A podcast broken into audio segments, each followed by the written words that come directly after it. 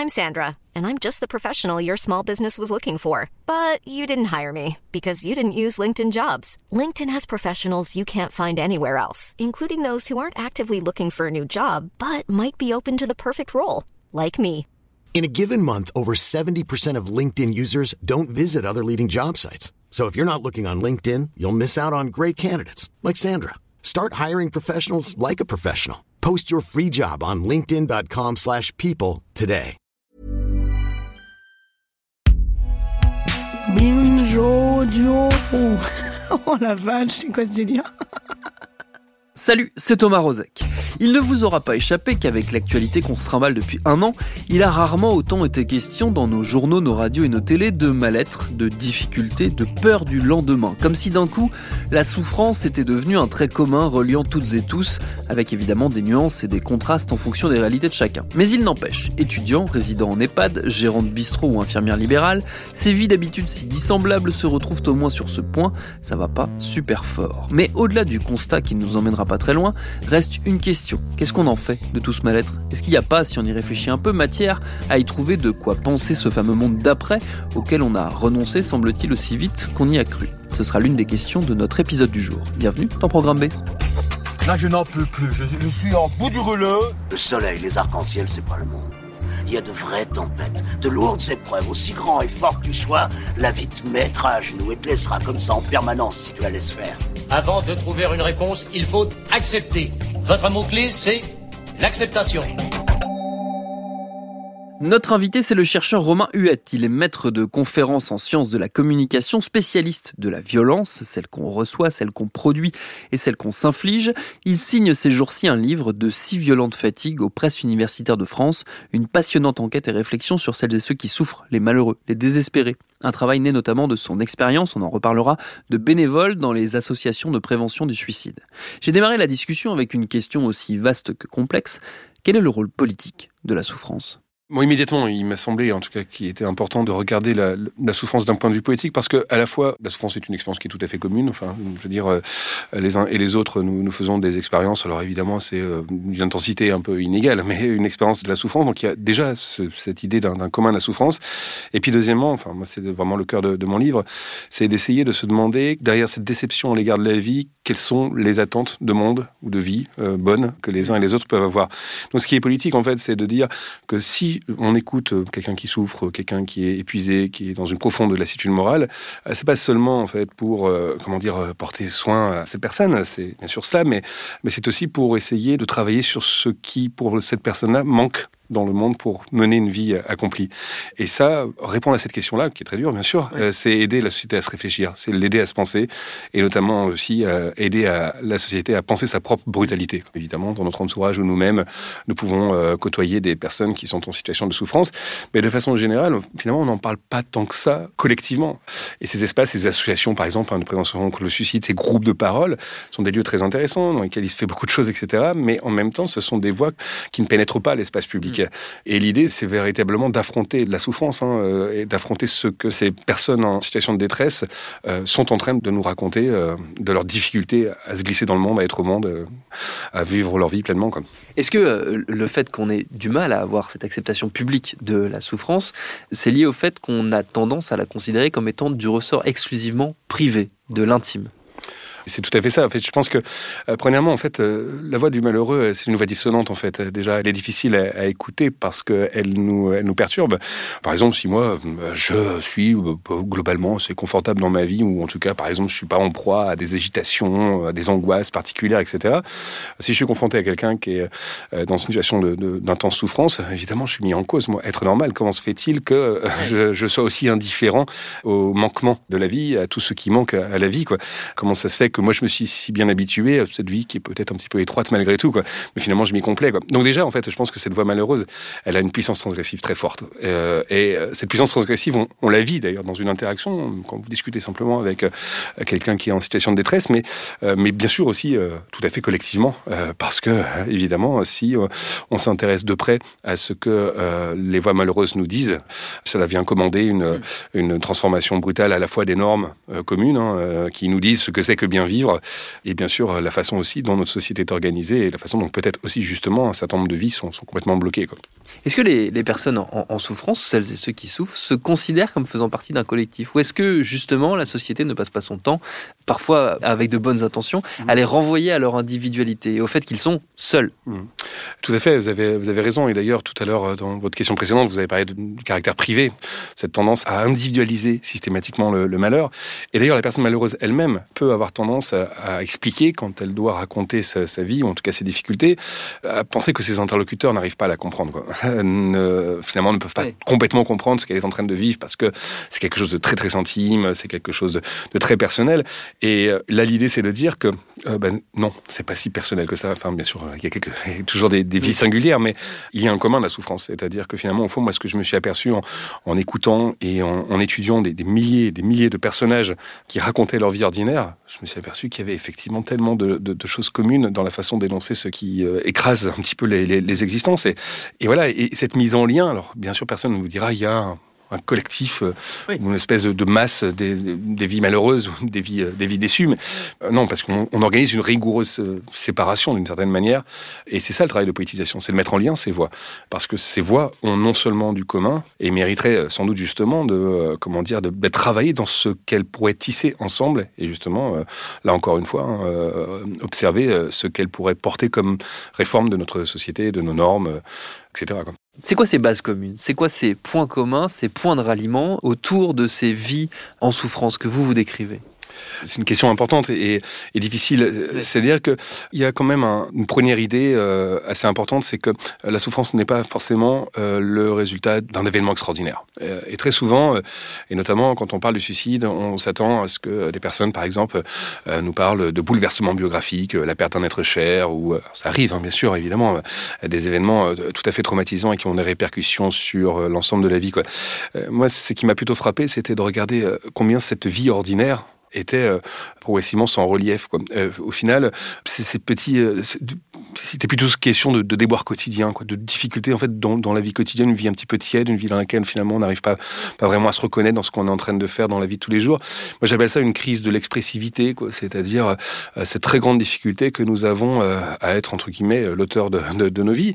Et, bien souvent, c'est pas seulement parce qu'il y aurait des espèces de, grandes structures qui bloquent nos existences. C'est aussi parce que par nous-mêmes, progressivement, eh bien, les individus s'embarquent dans, des vies dans lesquelles ils ne se reconnaissent plus du tout. Alors voilà, ça peut être dans des relations amoureuses qui, euh, qui évidemment en fait sont faites d'une indifférence mutuelle euh, profonde. Ça peut être faire un travail dans lequel euh, on ne sait pas vraiment ce qu'on est en train de faire, quelle est la consistance des gestes qu'on est en train d'effectuer au quotidien, voire même d'ailleurs, on ne reconnaît pas ici une finalité que nous défendons, etc., etc. Donc vous voyez, il y avait cette idée en fait d'insister sur cette vie ordinaire et sur peut-être la difficulté que nous avons à retrouver un certain une certaine cohérence dans ce que nous faisons dans le quotidien.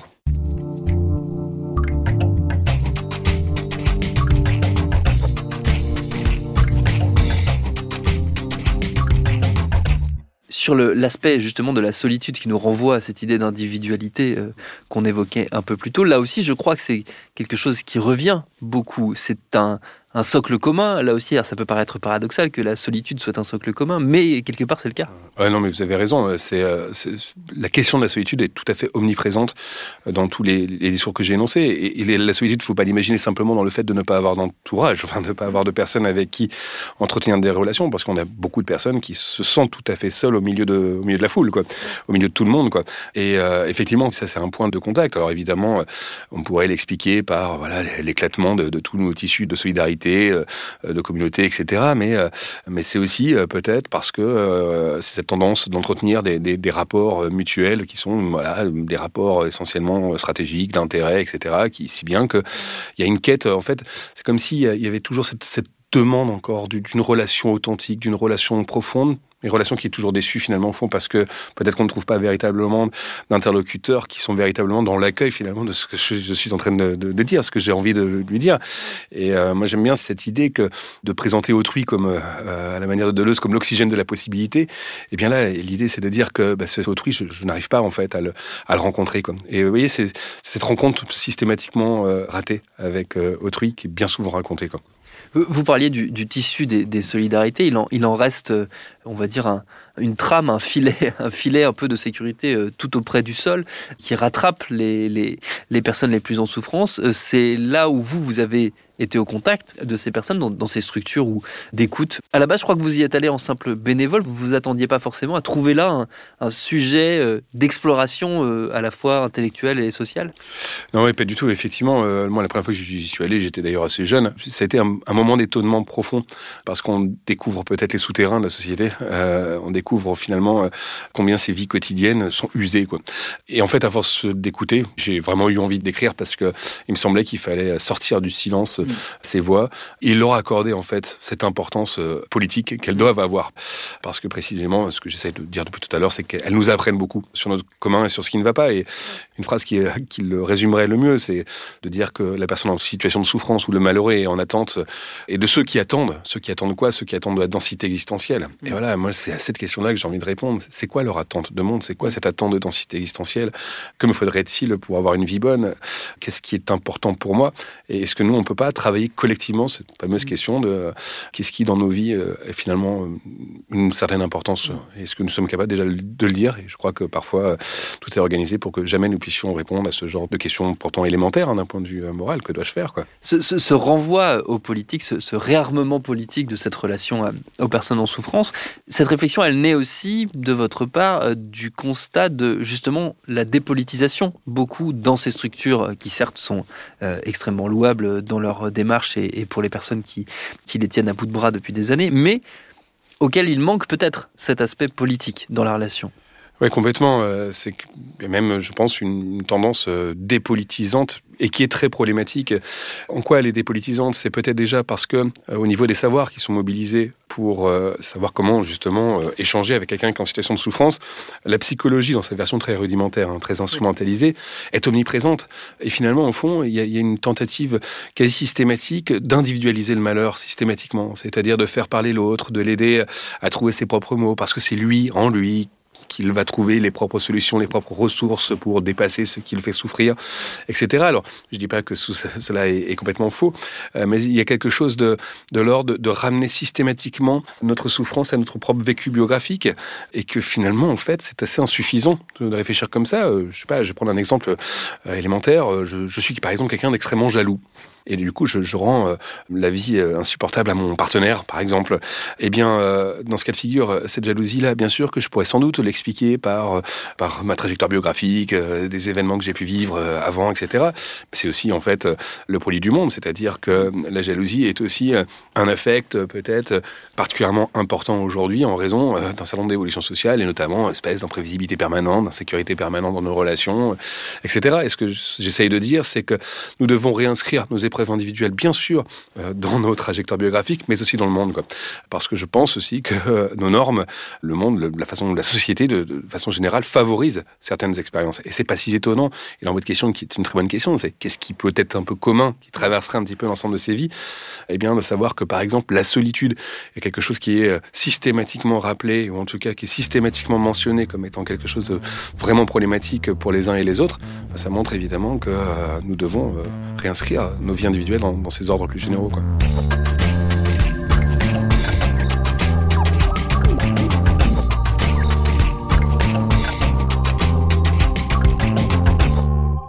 Cette absence de la politique, cette dépolitisation même euh, qu'on retrouve euh, au sein de ces échanges et de ces plateformes, comment est-ce qu'elles la perçoivent Comment est-ce qu'elles reçoivent cette euh, critique qui peut leur être faite et qui est en, sous-texte dans votre livre et que je sais que vous leur avez déjà faite en, direct? Comment est-ce qu'elles la, est-ce la vivent? Est-ce qu'elles la reçoivent? Est-ce que ça fait potentiellement évoluer leur euh, manière de percevoir les choses?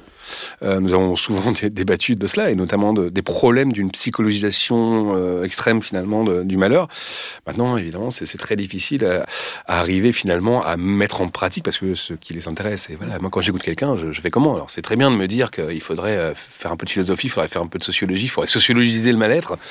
Concrètement, quelqu'un qui me raconte une grande lassitude morale, je peux pas simplement lui dire, écoute, oui, va falloir que tu rediriges ta, la violence ou la colère ou, ou tes ressentiments contre le monde et non pas seulement contre toi-même. Vous voyez, il y a quelque chose de difficilement opératoire. Il y a simplement peut-être cette nécessité d'ouvrir pour avoir une plus grande intelligence aussi de la souffrance, parce que c'est très bien d'en connaître ces mécanismes psychologiques, euh, mais nous avons aussi évidemment à réfléchir le, contexte dans lequel on est en train de vivre. C'est assez élémentaire ce que, je, ce que je raconte, mais ça suppose par exemple dans des formations de pas simplement de faire des formations de psychologie, mais aussi euh, se dire tiens, on a des jeunes qui expriment leur détresse. Qu'est-ce que je sais de la jeunesse aujourd'hui et pourquoi en fait des gens de, de 15 ans euh, arrivent à écrire pour exprimer leurs idées suicidaires Ça dit quoi finalement des jeunes de notre époque? Et ça, on a besoin d'une interrogation qui est bien sûr sociologique, philosophique, interdisciplinaire sur le coup.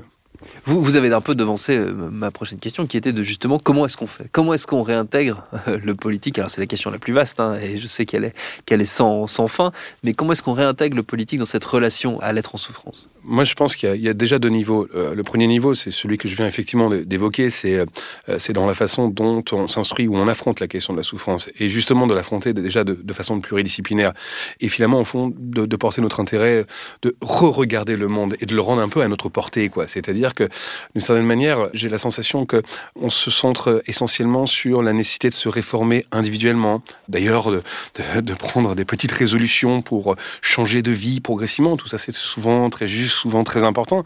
Mais c'est souvent peut-être la seule chose que l'on peut faire devant un monde un peu inatteignable, un peu hors de notre portée. Quoi.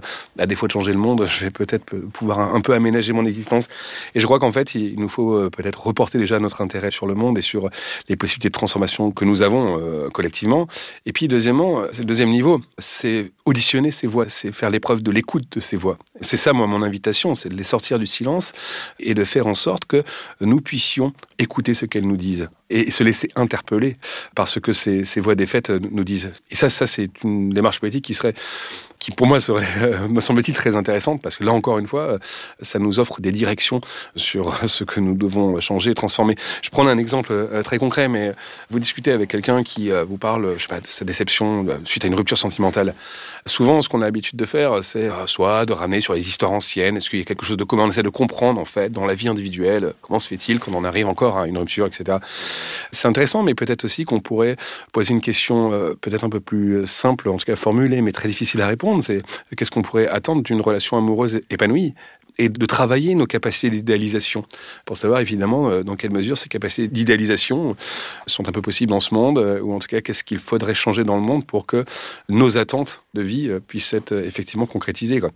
Et ça c'est quelque chose de très pratique quand on discute ensemble. C'est pas simplement en fait de, de réinterroger dans notre vie individuelle, c'est d'interroger nos attentes au fond de tout ça, moi, ce, que je retiens, c'est la nécessité aussi peut-être d'un renversement euh, du paradigme. Là où euh, habituellement on a tendance à percevoir la souffrance comme étant la nécessité pour quelqu'un de changer pour s'adapter au monde, là, ce serait plutôt l'inverse. Ce serait la nécessité de nous, les uns et les autres, réussir à changer le monde pour qu'il s'adapte un peu mieux aux uns et aux autres. Je ne l'avais pas pensé comme ça, mais c'est effectivement euh, comme ça qu'on peut le formuler.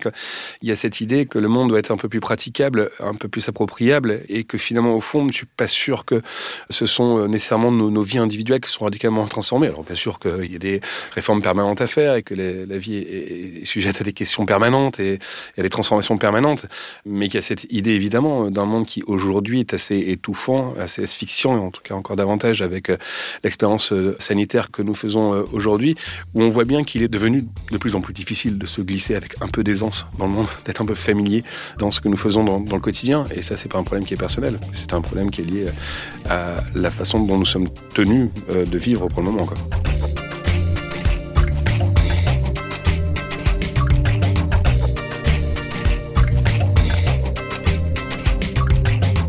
Et le livre de notre invité, De si violente fatigue, il sort, on l'a dit, aux presses universitaires de France. Merci à Romain Huette pour ses réponses. Programme B, c'est un podcast de Binge Audio préparé par Lauren Bess, réalisé par Alexandre Ferreira. Abonnez-vous sur votre appli de podcast préféré pour ne manquer aucun de nos épisodes. Facebook, Twitter, Instagram pour nous parler. Et à demain pour un nouvel épisode.